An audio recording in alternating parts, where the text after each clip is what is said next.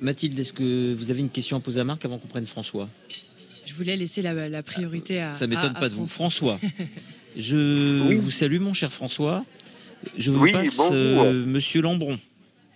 Oui, très bien. Euh, je, je relève une triple connexion qui vous qui vous relie en quelque sorte le, le fait d'être des écrivains de talent tous les deux euh, et également euh, d'avoir Ça fait commence Sciences bien. Po aussi, et d'avoir fait Sciences Po également. Voilà. Et donc euh, oui, j'avais des Et la questions à Nièvre, poser. et la Nièvre. Nevers, Sciences et- Po, et le Grasset, fait, oui, une les Rolling. À 10 km de Nièvre, ouais, c'est ça, de, de Nevers, de Nevers. voilà, très bien. Et d'être- Et d'être euh, donc des pays en quelque sorte, des pays.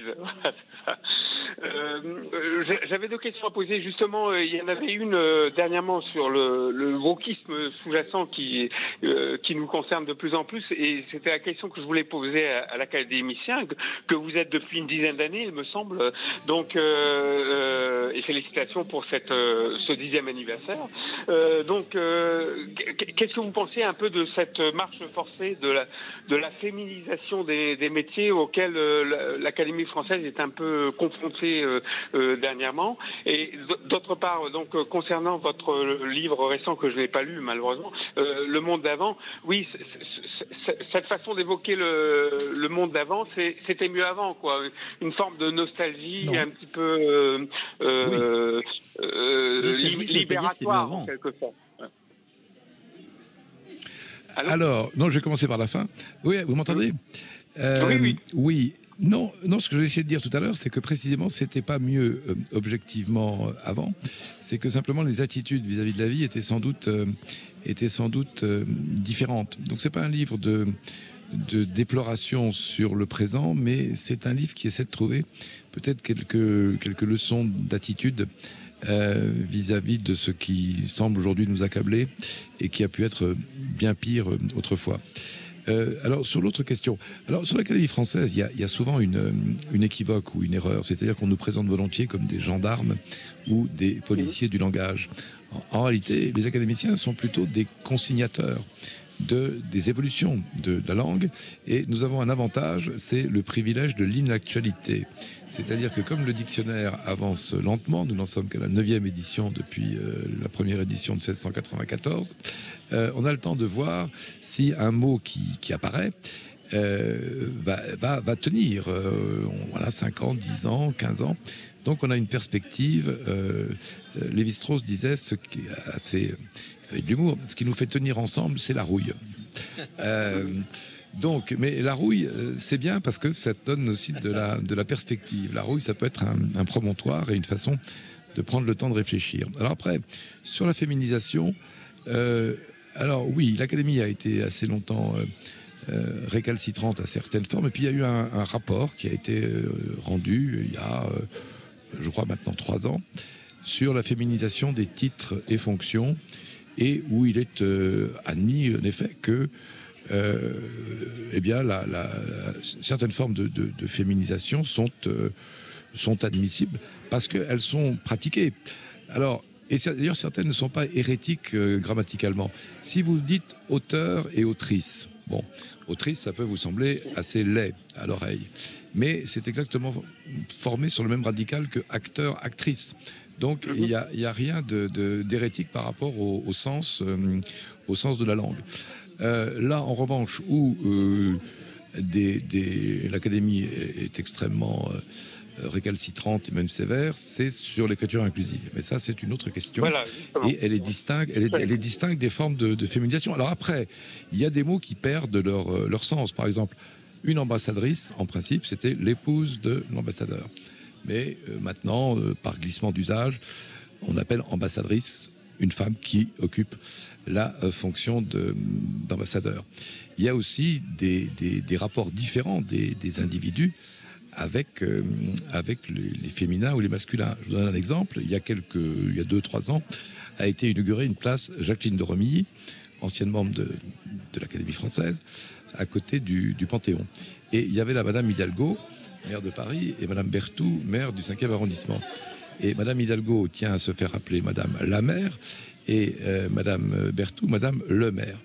Euh, Le, le, parce que c'est un, c'est un neutre de fonction et, où, le, genre ne se, ne se, marque pas. Et donc dans le, dans le discours, protocolairement, celui qui faisait, ou celle d'ailleurs qui, qui, faisait le discours, a commencé Madame la maire, Madame le maire. Voilà. Vous êtes satisfait de la réponse, François? Oui, oui, tant que c'est pas mairesse, ça va toujours bien, effectivement. oui, oui. Euh, très bien.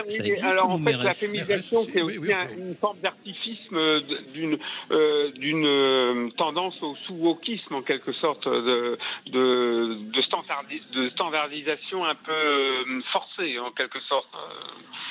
Qu'est-ce que vous en pensez bah, en tant que représentant la langue française? Oh, bah, Tout le monde la représente, la langue française, mais heureusement. Mais non, mais alors il y a, y a dans ce débat souvent une confusion entre le genre biologique et le genre grammatical. Euh, par exemple. Une girafe, il y a des mâles chez les girafes. Une girafe, alors ce qu'on appelle les mots. Les mots souris, il y a des mâles. Épicènes, oui. Si je dis une idole, ça peut désigner Johnny Hallyday. Euh, ça, c'est les mots, c'est les mots épicènes. Euh, mais vous avez aussi des mots qui sont des féminins grammaticaux et qui désignent des fonctions en général masculines. Prenez dans l'armée une estafette, une ordonnance, une, sentinelle. En général, mm. ce sont, jusqu'à Nouvel Ordre, c'était plutôt des, hommes, mais ce sont des féminins. Euh, la Lune et le Soleil en français, mais en allemand, le Soleil et, la Lune, c'est l'inverse. C'est pour ça que l'Europe ne peut euh, pas se faire, à mon avis. Il y a peut-être des désaccords sur les astres, oui. Mais euh, le, grand linguiste suisse Saussure, à la fin du XIXe siècle, avait bien défini la langue. Ce qui définit la langue, c'est l'arbitraire. C'est-à-dire, une langue, c'est pas un algorithme parfait, ça résulte, c'est comme un paysage. Euh, et dans un paysage, il y a de l'érosion, il y a des siècles de, vie, euh, il y a des, irrégularités. La langue, c'est pareil. Euh, c'est pour ça que ceux qui veulent du jour au lendemain en changer la graphie, par exemple avec l'écriture inclusive, méconnaissent ce qu'on pourrait appeler l'écologie de la langue. Ça, c'est une, notion qu'il faudrait introduire. Euh, dans notre époque qui est si, si soucieuse précisément d'écologie, mais ce sont souvent les mêmes qui veulent, euh, à marche forcée, changer la façon de, pratiquer notre langue. Euh, qui me font un peu penser à ces, à ces aménageurs fous des années 60 qui, du jour au lendemain, rasaient un pan de forêt pour construire des bars HLM. ou au Khmer Rouge d'ailleurs, qui avait voulu changer la, la grammaire, la grammaire du cambodgien. Donc, euh, moi, je demande un peu de, de mensuétude. Mais on l'oublie toujours, mais Mao, Mao Tse-tung a changé la langue chinoise. Il a simplifié le chinois. Mao Tse-tung a fait une réforme pendant sa révolution culturelle. Il a fait une réforme syntaxique orthographique qui a appauvri le chinois, euh, divisé par 100 la richesse du chinois. Ce qui fait que ceux qui parlent le chinois d'avant Mao sont rarissimes maintenant en Chine. Oui, le problème de l'écriture inclusive, c'est que ça rend le français plus chinois. Parce qu'au lieu, au lieu d'une langue, il y en a deux. Et euh, je peux dire que les étrangers, par exemple, qui, parce que le français est une langue complexe, mais hospitalière, mais euh, s'il faut en apprendre deux, et d'ailleurs, il n'y a, pas très longtemps, le, il y a une association qui défend les, on pourrait dire, les handicapés du langage, enfin les, dyslexiques, les agraphiques, les, qui a saisi le défenseur des droits euh, en faisant valoir que cette écriture inclusive était discriminante. Elle est parfois aussi burlesque. Moi, j'ai reçu l'année dernière les vœux télématiques de la mairie de Lyon, qui est donc une mairie euh, écologiste, et ça commençait comme ça, cher Marc, C-H-E-R.E. C'est Marc. Donc même, même pour les prénoms, l'inclusivité était euh, appliquée. En même temps, comme vous rappeliez, comme je suis un garçon des années 70, où il y avait déjà du queer, il y avait déjà du David Bowie, euh, Roxy Music. bon, ma, part de féminité est maintenant reconnue par les écologistes de la, de, de la mairie de Lyon. pourquoi pas? Merci pour cette réponse. J'ai quand même une chose à vous dire. Euh, vous savez que nous faisons sur Europe 1 un prix européen du public, Mathilde. Il y a un partenariat Cannes Série. Et il y a un vote qu'on lance du lundi 6 mars au vendredi 31 mars. Vous êtes au courant, ça, Mathilde, non? J'étais vaguement au courant. Oui, Europe 1, c'est un peu la radio des séries. Donc, vous pouvez voter dès maintenant sur europe1.fr pour le prix européen du public, en élisant votre série française préférée parmi euh, les 20 en compétition. Et vous pouvez gagner un week-end VIP à Cannes pour deux personnes en hôtel 4 étoiles. Vous pouvez assister aussi à la cérémonie d'ouverture du festival. Alors vous envoyez série au 73 921 0,75 centimes plus coût d'un SMS, 3 SMS pour jouer. Voilà, euh, voilà, c'est ce que je vais vous dire. Ah oui, je vais concourir. Voilà, c'est si vous voulez assister euh, au Festival de Cannes, grâce à Europe 1. Il nous reste euh, quelques minutes avant les infos. Mathilde, vous avez une question à poser à Marc? Oui, est-ce que, euh, avec les discussions que vous pouvez avoir avec d'autres euh, académiciens ou d'autres euh, académiciennes, euh, quand on parlait de féminisation, est-ce que vous sentez autour de vous qu'ils sont plutôt pour cette évolution de la langue française? Oui, oui, comme je vous le disais, d'abord, on, enregistre des, usages. On est, une sorte de, sismographe. Donc, ce que la langue fait, ce que les praticiens, c'est-à-dire nous, nous tous, ça a vocation à être, euh, pris en compte euh, tôt ou tard. On est aussi assez attentif maintenant à la, francophonie parce qu'il y a, des, ce qu'on appelle des créolisations. Il y a, des, véritables inventivités au Québec, euh, en Afrique, euh, et des façons de rendre cette langue plus, plus pittoresque, souvent assez, assez truculente. Donc euh, oui, la- la- l'académie, c'est un micro euh, ouvert en quelque sorte. Et sur la féminisation, euh, oui, je vous dis, avec cette limite qui sont les, les- terroristes du, du langage, les, les Khmers rouges de, l'inclusivité, qui euh, veulent mettre, euh, contre toute logique d'ailleurs, parce que c'est une fois encore, c'est assez, assez naïf de confondre le genre grammatical avec le genre sexué, avec le genre biologique, qui veulent mettre des points et, des E partout.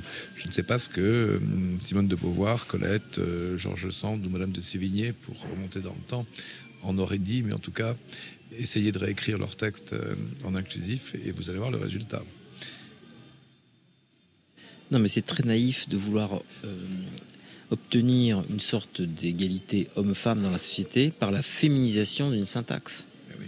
Ça n'a, c'est hors sujet d'une certaine manière, parce que la grammaire, comme le disait Marc tout à l'heure, euh, il y a des mots féminins qui désignent des hommes, des mots masculins qui désignent des femmes.